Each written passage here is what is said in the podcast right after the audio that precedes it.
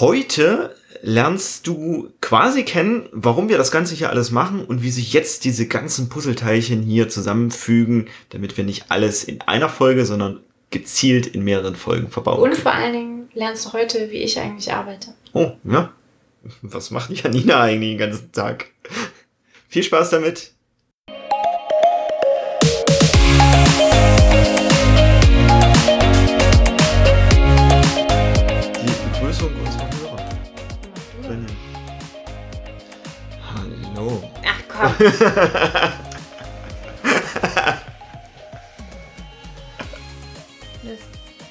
Hallo und herzlich willkommen zum Snipcast, deinem Podcast für Agilität, Persönlichkeitsentwicklung, Psychologie und allem, was für deine Arbeitswelt und auch dich persönlich relevant ist. Schön, dass du dabei bist und wir gemeinsam die Welt zu einem besseren Ort machen. Und los geht's mit dem krassen Thema heute. Agile Master.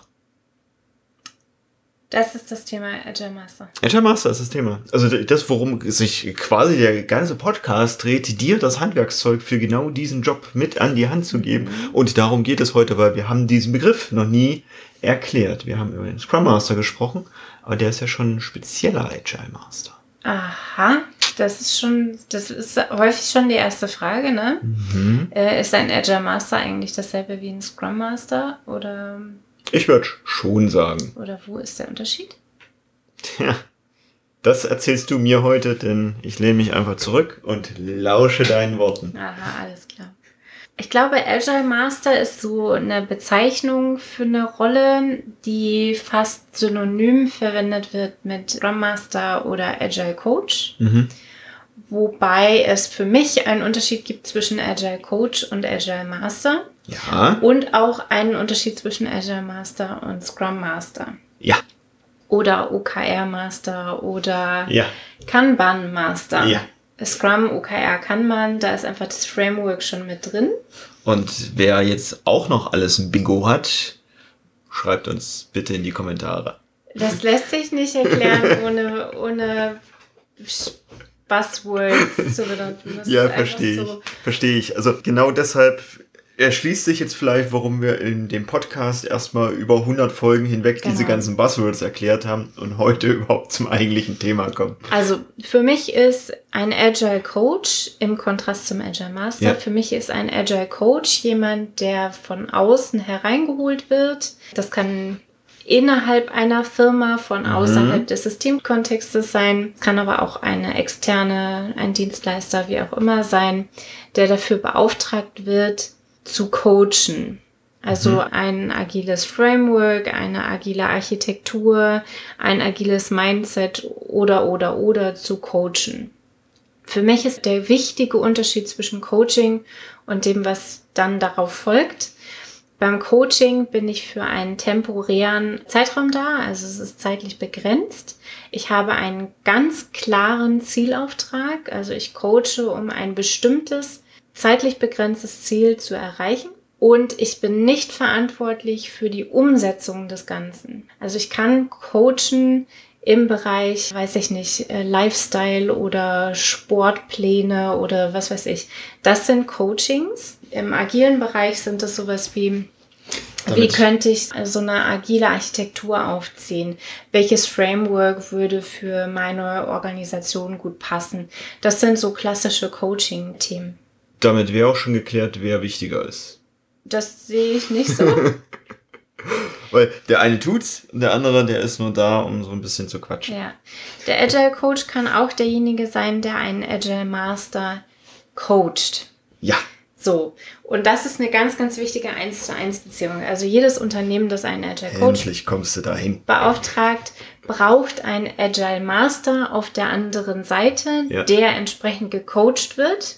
Und diese interne Rolle dieser Agile Master, der ist verantwortlich für die Umsetzung von Agilität im Unternehmen. Also ich will ja mit dir eigentlich heute nicht über den Agile Coach sprechen. Doch ich könnte mir vorstellen, dass ein Agile Coach auch die Organisation coachen könnte, ohne dass ein Agile Master auf der anderen Seite ist. Nämlich indem zum Beispiel Führungskräfte und ähnliches in der Organisationsberatung gecoacht werden und sie dann vielleicht feststellen, dass sie Agile Master brauchen. Sehe ich nicht so, weil es muss auf der anderen Seite jemanden geben, der umsetzungsverantwortlich ist. Ja, Das kann, kann eine- Personalabteilung sein. Das kann, das kann eine Person sein, das kann keine Personalabteilung oder die Führungskräfte sein. Das ist immer eine Person, also umsetzungsverantwortlich muss immer eine Person sein. Und diese Person wird in der Regel dann automatisch so eine Art Agile Master Rolle einnehmen. Und wenn sie nur temporär ist, bis die Rolle weitergegeben wird. ja, okay, okay, da Also kann ich für mit mich leben. Braucht ein Coach immer einen Coachee und Coachee ist verantwortlich für das Umsetzen des Ganzen. Genau. Und das muss für mich nicht zwangsläufig die Agile Master Rolle sein. Das ist für mich in dem Fall automatisch die Agile Master Rolle. Okay. Auch wenn es eine Führungskraft ist oder ein, eine Personalreferentin oder ein Teamleiter. Ist automatisch dann die Person, Mhm. Okay. die verantwortlich Jetzt ist. hast du viel über den Agile Coach erklärt. Jetzt will ich Ja. doch aber endlich mal zum Agile Master. Der Agile Master ist entsprechend derjenige, der dafür zuständig ist, Agilität umzusetzen.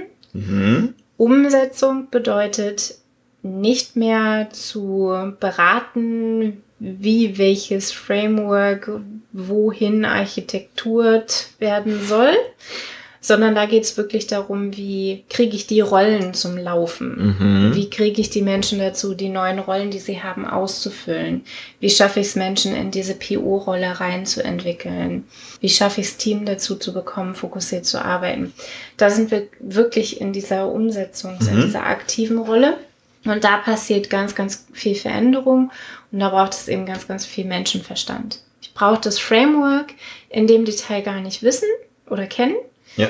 Ich brauche eben nicht diese Coaching-Perspektive mit, ich habe schon 20.000 Mal gesehen, aber es ist gut zu wissen, wie interagiere ich mit Menschen und wie komme ich andere Menschen dazu, sich auf eine bestimmte Art und Weise zu verhalten oder auch nicht. Wichtiger Punkt. Also es geht hier wirklich um viel Arbeit mit den Menschen. Ja, Und deshalb gefällt mir unter anderem der Begriff Agile Master besser als Scrum Master, weil Scrum Master, also das ist ziemlich synonym zu verwenden und Scrum Ja. Master wird auch mehr gegoogelt, deshalb bietet sich es für uns auch an, mehr über Scrum Master zu sprechen als Agile Master. Aber der Scrum Master, der bringt halt den Fokus mehr nur auf den Framework. Und wir wollen ja mal mehr Richtung Mensch Genau. im System. ja. Scrum Master hat mehr so die Verantwortung, wie kriege ich ein Refinement zum Laufen, wie kriege ich ein Planning zum Laufen. Also es ist ein bisschen mehr facilitierende Aufgaben auch dabei. Ein Agile Master für mich hat mehr auch die Aufgabe, Verhalten zu verändern. Und ist eben dadurch, dass er auf dieser Verhaltensebene unterwegs ist, jemand, der ein ganz, ganz großes Mandat braucht. Und wenn du, lieber Hörer, dich jetzt fragst, so mit, äh, Moment, ist das Scrum Master, Agile Master, das ist irgendwie nicht das gleiche, dann doch schon irgendwie, der eine macht den Framework und der andere ist jetzt Verhalten.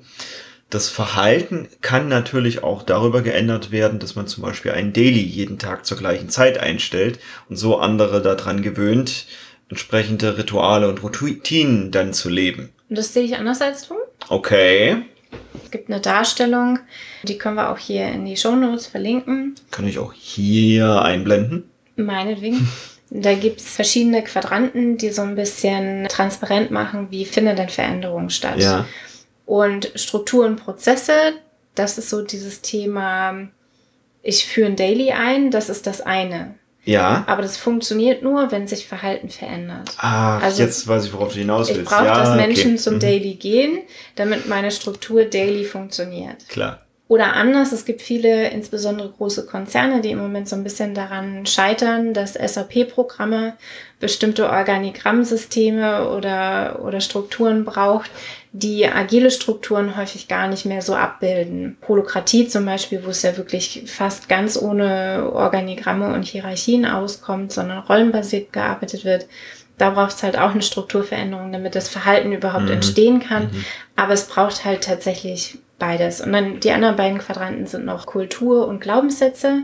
Also nur wenn ich verstehe, warum so ein Daily funktioniert oder was mein Verhalten für Auswirkungen hat, warum ich so wichtig bin für ein Daily, gehe ich auch hin. Und Kultur ist so dieses, es muss eben auch belohnt werden, dass ich zum Daily gehe, nur dann funktioniert es. Also so ein Agile Master ist ganz schnell in all diesen vier Oh, Quadranten ja. unterwegs.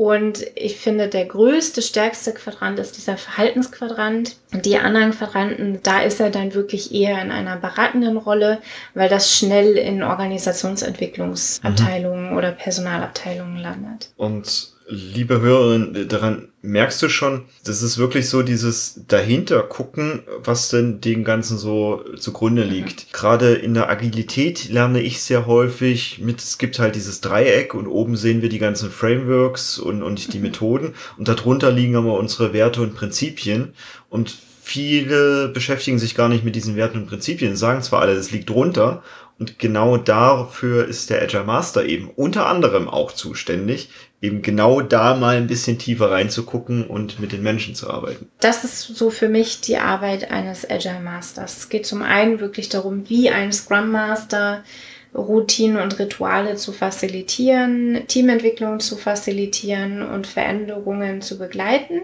und eben auf der anderen Seite auch darum, Verhalten zu verändern, Glaubenssätze ganz wach wahrzunehmen und eben auch entsprechend dieser Glaubenssätze dann Agilität auszulegen. Also das ist genau dieses, wo es hilfreich sein kann, interne yeah. Agile Coaches oder Agile Master zu haben, ist das, was woanders funktioniert, muss nicht unbedingt in meinem Unternehmen funktionieren, eben weil Kultur und Glaubenssätze in meinem Unternehmen anders sein werden als woanders. Mhm. Deswegen kann ein BMW oder Mercedes oder Opel nicht einfach zu Google gehen und dasselbe machen wie Google, sondern und Google umgekehrt nicht dasselbe wie Opel oder BMW oder Mercedes, sondern es muss immer angepasst werden. Und diese Nuancen der Anpassung, die passieren dezentral durch diese ganzen Agile Master, die in Unternehmen vorhanden sind. Also es ist ein richtig krasser Job. Und der ist essentiell wichtig, um genau diesen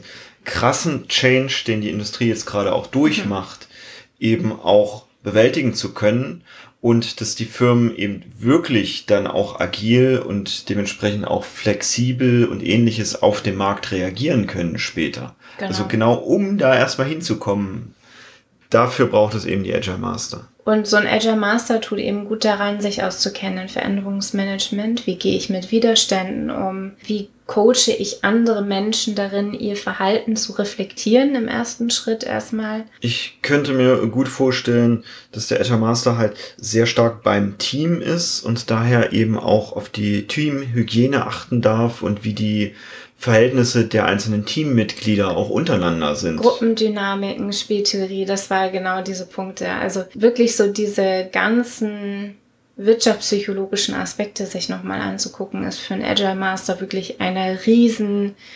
Wirksamkeitsboost. Also ja. ganz, ganz häufig begegnen uns ja Agile Master, die nicht so genau wissen, wie sie jetzt hier noch weitermachen sollen. Mhm weil das Team braucht sie nicht mehr oder sowas, ne? Diese typische Teamphasen. Ähm, Zustand. Ja, aber häufig ja fehlinterpretiert. Ja. Ne? Zu dem Zeitpunkt brauchen die durchaus noch einen Agile Master. Ja. Und dann sich solche Themen nochmal anzugucken, die den eigenen Job echt nochmal so in der eigenen Wirksamkeit richtig, richtig boostern können. Mhm. Also die größte Wirksamkeit eines Agile Masters besteht genau in diesen Gruppendynamiken, in Psychologie und Mechanismen der Veränderung, in Spieltheorien, in Vertrauen, Teamentwicklung, in genau diesen kleinen Perlen, die sich überall verstecken und die die meisten Menschen gar nicht so richtig kennen.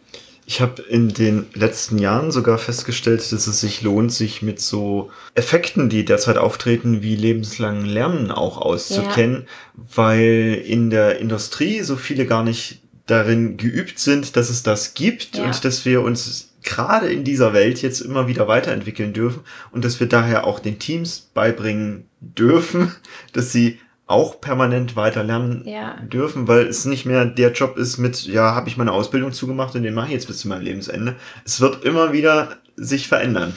Und bitte, bitte, bitte, es hört nicht da auf, wo man einen Veränderungsplan aufgibt. Die meisten sagen, ja, ja, ich schreibe jetzt ein Konzept für die Transformation in den nächsten drei Monaten und dann führen wir das nur noch aus.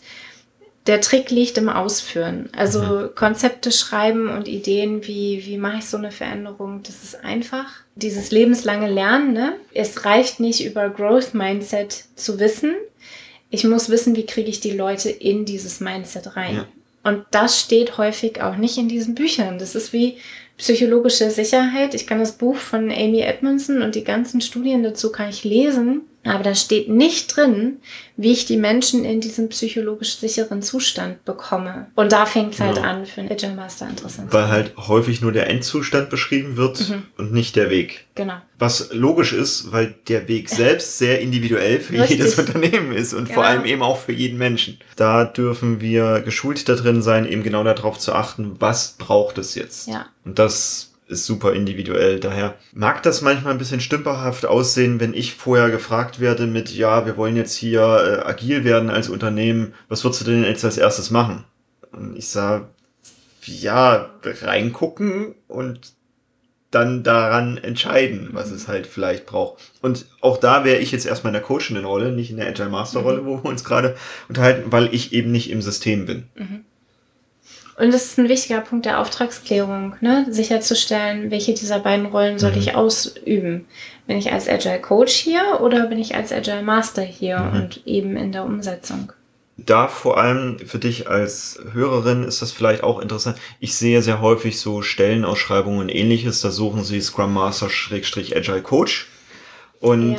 wir gehen jetzt zwar auf den Agile Master und sagen, okay, da ist eine Trennung da drin. Es lohnt sich, bevor die Arbeit angetreten wird, da nochmal nachzufragen, okay, was, was von beiden soll es denn nun eher sein? Und das Synonym, das ich mal gehört habe, ist Führungskraft und Führungskräftetrainer oder Coach.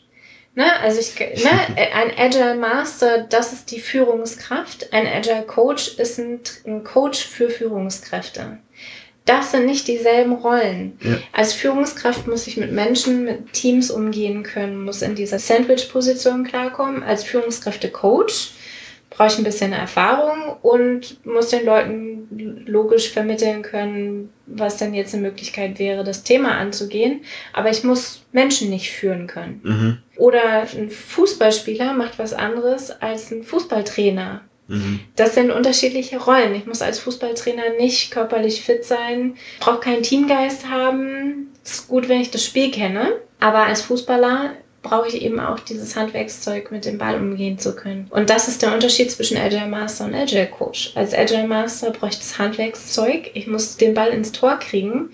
Als Agile Coach muss ich das Spiel verstanden haben. Ja, das finde ich sehr guten Punkt.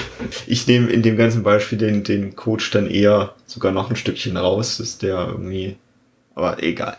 Da steckt was ganz Wichtiges für die Menschen, die vielleicht in Personalabteilungen arbeiten, drin, die uns hier zuhören. Denn was ich häufig in Organisationen sehe, ist eben dieser, dieser Change in Richtung Agilität. Und deshalb bilden wir jetzt Summe X Agile Master aus. Mhm zwei, drei, viertausend vielleicht, die brauchen wir für unsere Organisation. Und ich verstehe das, dass das für die Personalabteilung richtig cool ist. Dann machen wir ein Trainingsprogramm, schieben da die Menschen durch und können dann einen Haken in unserer Checkliste machen. Mhm. Das alleine führt zwar zu einem höheren Bildungsstand oder Wissensgrad in der Organisation, aber noch nicht zu diesem Change, mhm. denn wir haben die Menschen jetzt erstmal ausgebildet, wir dürfen sie dann auch in dieser Rolle arbeiten lassen. Mhm. Und da dürfen wir ganz besonders darauf achten, dass jetzt nicht der Agile Coach einen höheren Status plötzlich im Unternehmen besitzt und damit ein potenzieller Entwicklungsweg ist. Also kann es natürlich trotzdem sein. Nur wir brauchen am Ende des Tages viel, viel mehr Agile Master, die wirklich die Arbeit an den Teams machen als Agile Coaches. Und wenn wir das übersehen, haben wir am Ende vielleicht kaum Agile Master, mhm. die an den Teams arbeiten, wo wirklich Arbeit passiert, sondern haben eben nur viele, die theoretisch andere coachen könnten, aber es ist keiner zum Coachen da. Mhm. Auch da wieder, ich brauche in einem, in einem FC Bayern München, brauche ich halt 30 gute Spieler und irgendwie ein, zwei, drei Coaches. Ja. Mehr brauche ich nicht. Und dieses Verhältnis passt eigentlich auch ganz gut für Agile Master zu Agile Coaches. Ja. Und es ist auch, also die Fußballspieler verdienen mehr Geld als die Coaches. Das stimmt. Das, das ist, stimmt. das ist reizvoller, beim FC Bayern München als Spieler zu sein, als als Trainer. Es sei denn, es ist meine Passion, als Trainer da zu sein. Das ist auch in Ordnung. Und gleiches gilt übrigens für Führungskräfte und Führungskräfte-Coaches. Es gibt hoffentlich deutlich mehr Führungskräfte in deinem Unternehmen als Führungskräfte-Coaches. Sonst wäre das schlecht. Ja.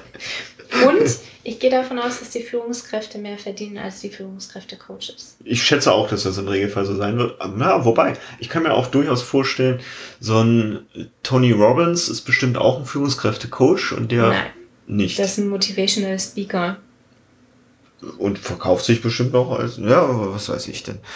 Und ich könnte mir vorstellen, dass es da schon die ein oder andere Koryphäe gibt, die ein entsprechendes Ansehen genießt und dann vielleicht. Ja, alles gut, aber in der Regel, also es darf halt keine Regel ja, sein im genau. Unternehmen. Und es ist eben kein Entwicklungsweg.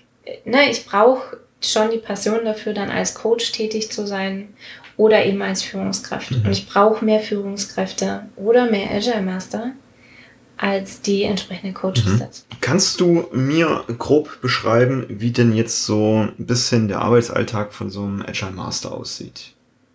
Also wirklich nur ganz grob, weil die Folge, die soll jetzt nicht zwei, drei Stunden lang. Tag ist anders oder was ja, schon so ein bisschen und wie du dann damit umgehst. Also du wirst ja sicherlich auch die Teams irgendwie angucken und vielleicht auf das eine oder andere reagieren. Mhm.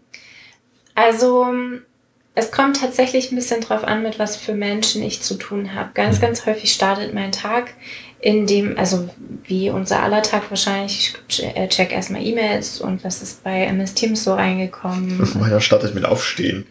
Äh, mein Arbeitstag. Ja, ja. Und dann gibt es häufig Personen, mit denen ich mich kurz schließe. Ja. Also und da auch wieder im Menschenlesen-Seminar geben wir ganz, ganz viele Tipps dafür, auf welche Personen es zu achten gibt, mhm. die so ein bisschen eine Sonderlocke bekommen. Nicht unbedingt, weil sie es brauchen, sondern einfach, weil es das Teamgefüge, die Teamdynamik dadurch besser macht. Um die kümmere ich mich als allererstes meistens. Mhm.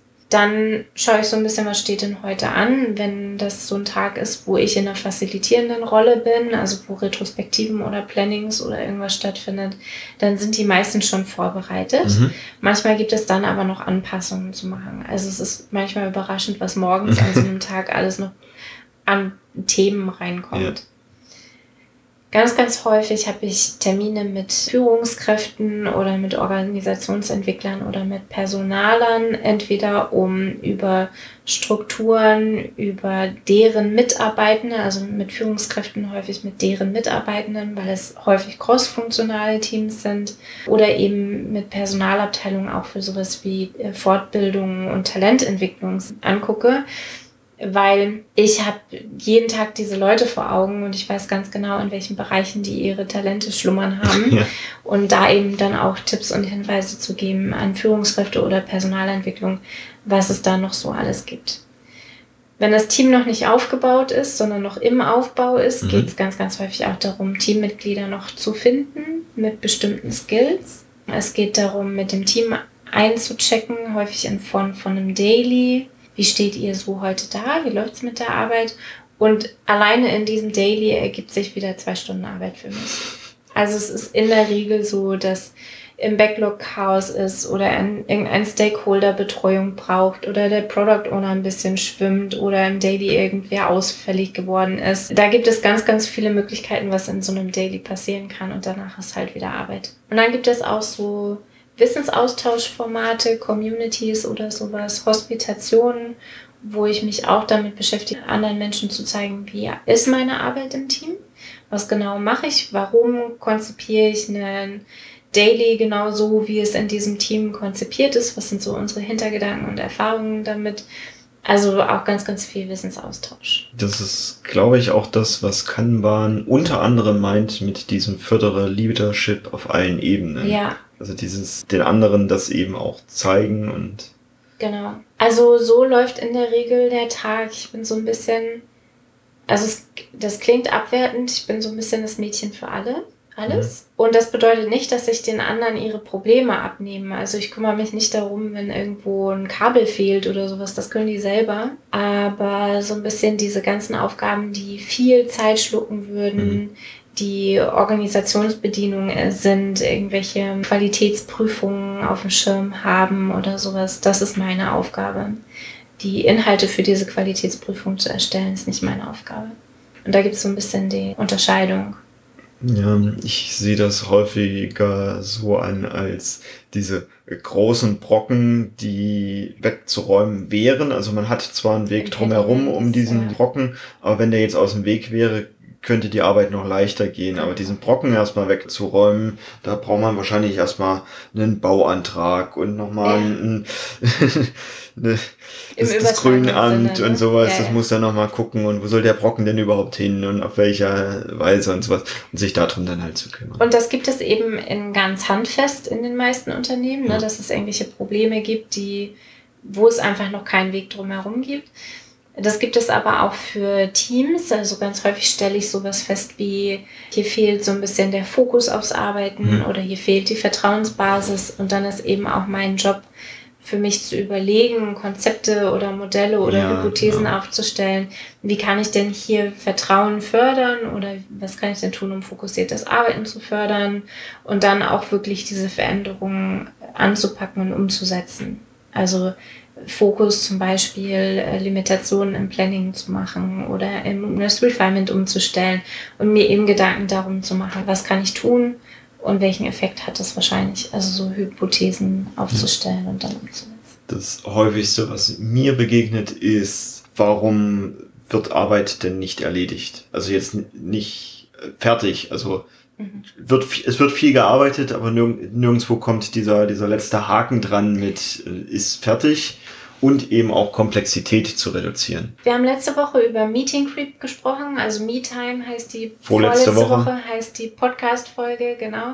Also wie häufig sich irgendwie so Meetings in Kalender einschleichen, ja, die genau. einen daran hindern zu arbeiten und was man eben tun kann, um genau diesen Meeting Creep auch wieder in den Griff zu kriegen. Und das kann ich ja. für mich selber machen. Und im Agile Master Fall ist es eben meine Aufgabe, dafür zu sorgen, dass alle anderen ja das auch können. Und das ist gar nicht so leicht, andere Leute dazu zu bekommen, sich die Hälfte des Tages meetingfrei zu halten oder alle Meetings abzusagen, wo kein aktives Verb im Titel steht oder, oder, oder. Ich habe ein Team, die, die nennen mich immer liebevoll das schlechte Gewissen. Ja, genau. Ich bin das laufende schlechte Gewissen. ja. Jetzt gibt's Ärger von Janina. Wenn das Team schon so anfängt mit, oh, jetzt gibt's bestimmt Ärger für Janina, aber wir haben Folgendes festgestellt, dann bin ich schon froh, weil das ist ein super Reflexionsschritt vom Team selber. Also da gibt's keinen Ärger, da gibt's Bestätigung. Das ist mein Job als Agile Master. Und der ist jeden Tag anders. Das ist halt auch der Grund, weshalb es sich lohnt, sich mehrere Modelle anzugucken, also Modelle von wie funktionieren Menschen, als auch verschiedenste Frameworks und ähnliches, um eben einen riesen Methodenkoffer sich über all die Jahre aufzubauen und dann eben auch gute Ideen zu haben für Dinge, die ich beobachte im Team, wo ich mir denke, okay, das, das könnte vielleicht anders besser sein. Ob das dann wirklich so ist, das darf ausprobiert werden. Da ist auch jedes Team anders und dafür dürfen wir eben großen Methodenkoffer haben. Und kollegiale Beratung. Das sagen wir auch nicht häufig genug, glaube ich. Such dir jemanden, der denselben Job macht wie du und telefonier mit dem oder ja. schreib mit dem, schick dem E-Mails hin und her und tauscht euch darüber auf, was würdest du in meiner Situation tun oder folgendes ist passiert und ich habe keine wirkliche Idee, warum. Was ist denn dein Eindruck? Also wirklich so diesen Eindruck von außen zu bekommen. Äh, ganz, ja, ganz in der Community-Folge auch viel ja. schon dran angedeutet. Wenn du so jemanden in deinem Unternehmen noch nicht hast, weil du vielleicht gerade der Erste bist, dann haben wir alternativ auch den Heldentreff dafür jeden letzten Donnerstag im Monat. Der ist allerdings nur eine kleine Anlaufbasis dafür, um quasi so den ersten Schub zu geben. Viel wichtiger ist natürlich jemanden irgendwie in der Nähe zu haben, den man noch viel, viel mehr fragen kann. Agile Master Schulungen gehen in alle möglichen Bereiche, also ganz, ganz viel so Psychologie und menschliche Themen, sag ich mal. Da sind ja auch unsere Trainings am ehesten unterwegs. Ja, also deshalb weichen die so ein bisschen vom Standard ab. Genau, sowohl bei der Snip Academy als auch bei Teamwork sind halt wesentlich solche Trainings, wo es um menschliches Verhalten geht aber eben auch solche Punkte wie so Spieltheorien, so mhm. mathematische Sachen, Projektmanagement kann helfen. Lauter solche Themen zu wissen ist wirklich richtig, richtig gut. Und deswegen reicht es eben nicht nur aus, so eine Scrum Master Zertifizierung bei der IHK zu machen oder Agile Coach Zertifizierung bei der IHK, weil man da einfach so Facilitation, weil man so weit weg ist von dem mhm. Handwerkszeug, das man dann im Job wirklich braucht. Ne? Also mit Menschen umgehen, Schulungen, wo man lernt, mit Menschen umzugehen. Konfliktmoderation, Mediation, Veränderungsmanagement. Wir machen hier richtig große Themenbereiche auf, die der Agile für, Coach braucht. für alle, die jetzt hier zuschauen, Janina hat bei Konfliktmoderation in meine Richtung gezeigt. Jetzt nicht, weil ich der Konflikt bin. Nein, weil, weil er letzte Woche auf dem Training war. Genau, Konflikte im Kult- Kulturwandel bei Thorsten Wiesbaden hast du gemacht. Ja, das ist korrekt. Ja. Das war echt cool. Und gleichzeitig sind genau diese, ich sag mal, Hard Skills auch schon mal ein guter Anfang. Also es ist eine gute Aber nicht Grundlage. ausreichend. Genau. Guter Anfang, um erstmal reinzuschnuppern und dann gucken wir hinter die Kulisse. Du sagst immer so ger gerne vor der Bühne, hinter Bühne.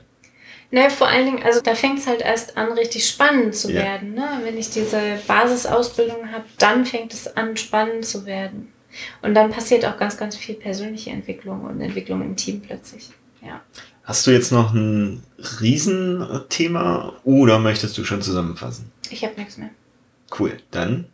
Ach, ich fasse jetzt zusammen. Das ist smart formuliert, oder? Ich habe das Gefühl, ich rede schon die ganze Zeit. Ja, deshalb weißt du auch am besten, was jetzt alles gerade in diesem bunten Blumenstrauß heute drin war, denn ich fand, das war jetzt sehr viel angeditscht. Klar, dafür haben wir ja auch genau die anderen Folgen gemacht, um da nochmal tiefer in diese Themen reinzugehen und nirgendwo jetzt so genau. Daher, ich bin gespannt. Genau. Wir haben heute gesprochen über die Rolle des Agile Masters. Wir haben die Rolle abgegrenzt zum Agile Coach und ich finde immer noch das passendste Beispiel ist so ein bisschen, das eine ist die Führungskraft, der Agile Master ist die Rolle, die umsetzt und dann gibt es eben einen Coach für diese Rolle, einen Führungskräftecoach zum Beispiel oder eben einen Agile Coach, der dabei hilft, diese Rolle des Agile Masters gut zu lernen und so ein bisschen an der Seitenlinie steht und Tipps gibt. Mhm. Es darf keinen hierarchischen Unterschied zwischen Agile Coach und Agile Master Mhm. geben. Es sollte mehr Agile Master geben als Agile Coaches. Auch da haben wir gesagt, ne, ist klar, es sollte mehr Führungskräfte in deinem Unternehmen geben als Führungskräfte Coaches. Und so ist es eben für Agile Master auch. Der Agile Master macht inhaltlich ganz, ganz viel Facilitation und Moderation der Termine, aber vor allen Dingen auch das Arbeiten am Verhalten der Menschen, also Begleiten von Veränderungen, von neuen Rollen, von neuen Strukturen und Frameworks. Agile Master, deswegen Agile Master, weil er so ein bisschen losgelöst ist von einem Framework. Das kann aber synonym verstanden sein, eben mit einem Scrum Master zum Beispiel. Also häufig begegnet uns das Synonym Kann aber auch. Kanban Master oder ein OKR Carekeeper sein. Genau. Und ähnliches, ja. Und es ist wirklich richtig, richtig gut, wenn man als Agile Master arbeiten möchte, so eine Basisausbildung wie ein Scrum Master Zertifikat zu haben. Aber da fängt eben die Ausbildung erst an. Danach müssen unserer Meinung nach zwingend solche Ausbildungen folgen wie Projektmanagement, Arbeiten mit Menschen, also wirklich so dieses Konfliktmanagement, Veränderungsmanagement. Wie bekomme ich die Menschen in diese Situation und nicht nur, wie schreibe ich ein cooles Konzept, wie hier alles anders sein soll, sondern es geht wirklich darum, Menschen dazu zu bringen, ihr Verhalten zu verändern und das braucht eine gewisse Erfahrung. Und wir haben darüber gesprochen, dass es auch sinnvoll ist, sich jemanden zu suchen, mit dem man so sich kollegial austauschen kann. Und wenn es im Unternehmen noch niemanden gibt, könnte man das bei uns im Heldentreff jeden letzten Donnerstag im Monat machen. Genau, da trifft man auf andere Agilisten eben auch. Vielen Dank für dieses tolle Gespräch, die tolle Zusammenfassung. Sehr gerne. Psychologische Sicherheit finde ich noch voll wichtig. Wir haben darüber gesprochen, dass halt sowas wie, wie bringe ich andere Leute dazu, sich psychologisch sicher zu fühlen. Das steht eben nicht in Büchern. Also was psychologische Sicherheit ist, das steht in diesen Büchern, aber nicht, wie komme ich dahin und vor allen Dingen, wie kriege ich alle anderen Leute da rein. Und wir haben genau deswegen, weil es nirgendwo in den Büchern steht, ein Training entwickelt dafür. Und da kann man sich auch noch anmelden. Das beginnt Anfang nächsten Jahres. Und da freuen wir uns auf euch. Und damit, liebe Hörerin, wünsche ich dir eine tolle Woche. Ich bedanke mich schon jetzt dafür, dass du uns hier likest und Sternchen gibst und alles Mögliche. Das ist immer so ein bisschen unsere Bezahlung für das, was wir hier alles tun und ist für dich meist nur ein Klick. Und genieß die Zeit. Bis dahin. Tschüss. Tschüss.